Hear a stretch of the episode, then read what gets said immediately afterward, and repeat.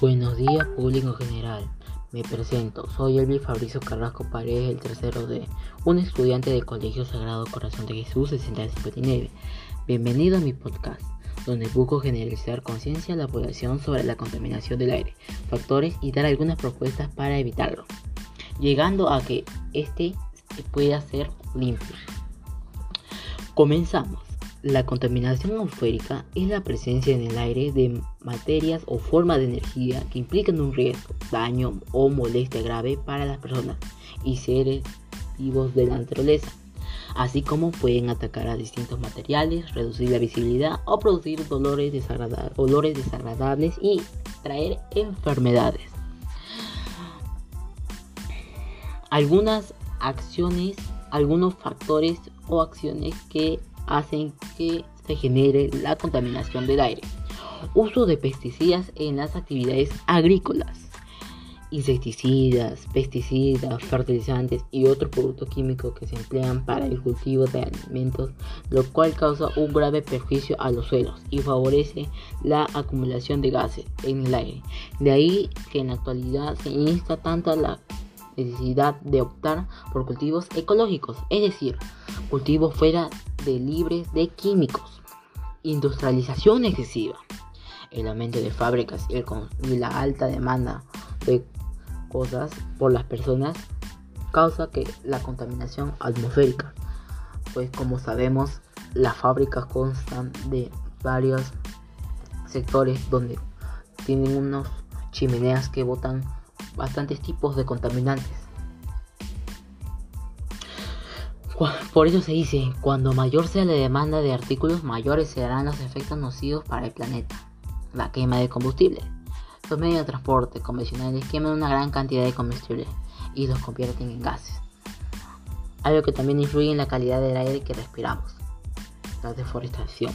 Al no haber suelos adecuados para la siembra de especies de vegetales, se reduce el número de árboles y esto a su vez evita que muchos de los gases contaminantes que circulan en el aire puedan ser neutralizados, pues como sabemos, los árboles cumplen una gran función, que es limpiar el aire.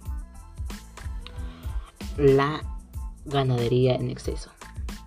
Como sabemos, la ganadería viene a ser un lubro que utilizan los granjeros para conseguir dinero criando sus animales, pero al haber una gran ganadería en exceso, eh, los animales botan excrementos en grandes cantidades y se acumula el metano, un gas pesado que daña los suelos y el aire.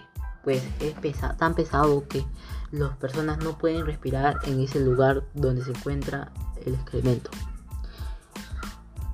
Algunas acciones para poder evitar esto. Utilizar vehículos no motorizados de forma frecuente. Muévete en bicicleta, o en vez de eso podemos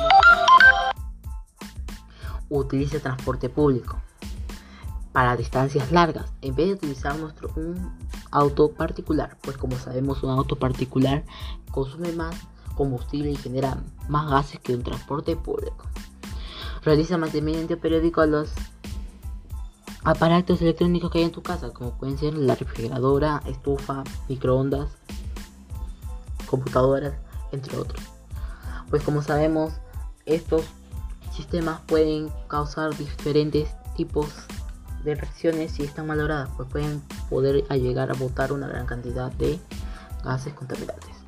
Evitar comprar productos de fábricas en exceso, así logramos evitar que crezca nuestra huella de carbono, que vendría a ser una huella que tenemos las personas cada vez que contaminamos el medio ambiente. No compres productos que no sean orgánicos, o ecológicos. Esto quiere decir, esto se da para evitar que en las agriculturas utilicen fertilizantes u otros productos químicos. Usa el internet y el correo electrónico para hacer reuniones de trabajo. Eso se utiliza en la actualidad por la pandemia que estamos viviendo. Usa adecuadamente y eficiente la energía eléctrica, el gas, para así evitar que hayan problemas o una gran demanda por estos medios. Bueno, profesora y público en general, aquí les presento lo que he aprendido de los diferentes cursos. Lo que he aprendido en el curso de matemáticas es hallar la importancia que tienen los números de la contaminación del aire. Se nos ha enseñado que es el PM 2,5 que vendría a ser una partícula menor de una micra. También de cómo se ha hallado en el 2015 al 2016 la cantidad de basura por persona.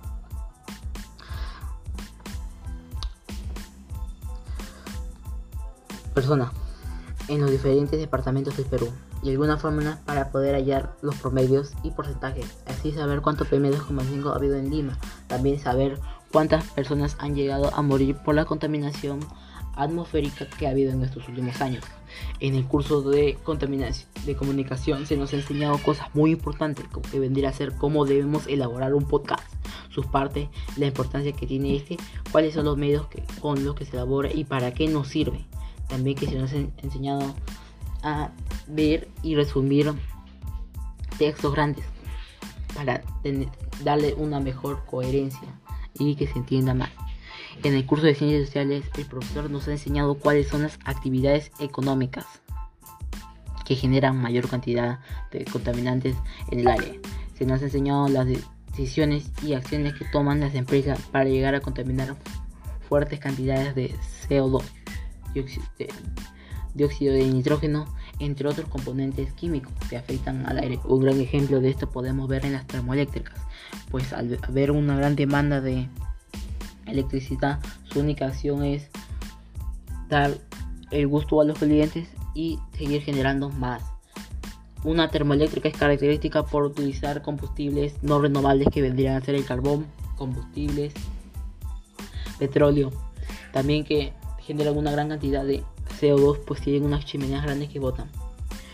En el curso de religión se nos enseñó a reconocer actividades que generan contaminantes ambiental en nuestra comunidad. También a crear acciones para poder contrarrestar y tener el aire puro. En el curso de ciencia y tecnología hemos aprendido a reconocer cuáles son las principales gases que afectan el aire, que vendrían a ser el dióxido de carbono, el dióxido de nitrógeno, el metano, entre otros muchos. También nos han ayudado a ver cuánto puede haber en los diferentes sitios de mi comunidad. Cuánto va su número químico, número atómico, entre otros. otros. En los demás cursos que nos hemos mencionado, como en el curso de DPC o Desarrollo Personal, Ciudadanía y Cívica, hemos aprendido a regular nuestras emociones, igual que en el curso de tutoría. En el curso de Educación para el Trabajo hemos elaborado, en la actualidad estamos elaborando sobre productos para proteger nuestra piel. En el curso de inglés hemos hablado sobre cómo autorregular nuestras emociones y reconocer acciones negativas y positivas en inglés. En el curso de arte hemos hablado sobre la danza y cómo influye en el bienestar emocional de nosotros. En física hemos realizado los ejercicios como siempre para mantener nuestro cuerpo limpio y sano mi mensaje sería que nosotros tenemos un mundo único y que no lo vamos a poder cambiar por nada del mundo. No podremos conseguir uno igual al que tenemos en la actualidad. Debemos de cuidarlo. Espero que puedan seguir las recomendaciones que he dado. Son muy fáciles de cumplir. Mm, yo solo he puesto algunas, pues existen muchas, varias, o podrían ser creadas por ustedes mismos. Solo les digo que debemos de cumplir o intentar cumplir estas recomendaciones porque nos dan muchos beneficios y también porque tenemos que cuidar nuestras futuras generaciones del futuro. Gracias profesora por haberme escuchado. Gracias profesora y público en general por haberme escuchado y mi podcast.